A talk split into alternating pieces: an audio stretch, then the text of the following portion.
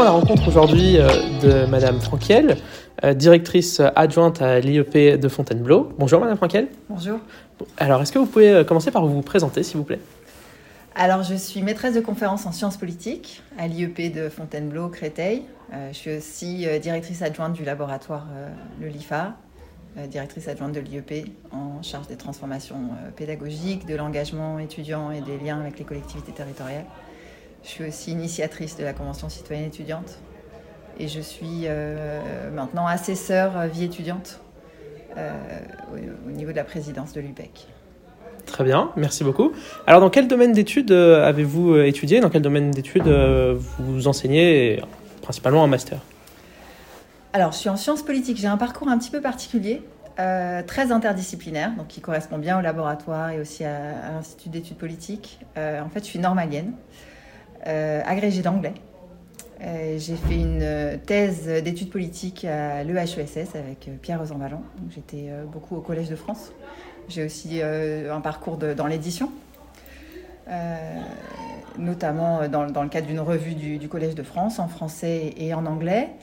je suis sinologue parce que ma thèse portait sur les débats au sein des universités chinoises sur euh, la réforme politique de la Chine, la démocratie, ce qui est un bon régime dans le contexte chinois. Euh, mes recherches récentes ont plutôt porté sur euh, les, les, expériences démocratiques, les innovations en termes de délibération, de participation en Chine et à Taïwan. Et donc j'enseigne sur ces sujets, mais pas seulement. Euh, et c'est de cette manière que j'ai eu l'idée de, de, transposer la Convention citoyenne euh, pour le climat à l'échelle de l'université. D'accord, très bien. Merci beaucoup. Et alors, pour terminer, est-ce que vous pourriez nous donner euh, quelques conseils pour les étudiants de façon générale et, les étudiants en master? Alors, j'ai beaucoup de conseils à donner. Il n'y a pas de souci.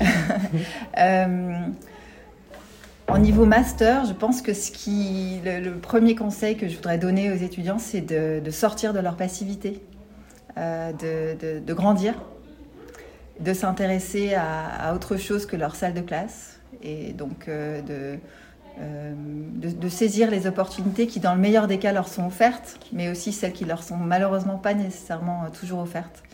C'est-à-dire des opportunités de de, rencontrer euh, d'autres partenaires, de sortir de leur rôle un petit peu passif euh, d'étudiants, d'étudiantes, euh, et de, pour, pour agir, pour entrer au contact de, de, différents acteurs, actrices, aussi différents étudiants, étudiantes qui ne sont pas dans les mêmes formations que qu'elles, de sortir aussi du petit campus de Fontainebleau qui est en construction.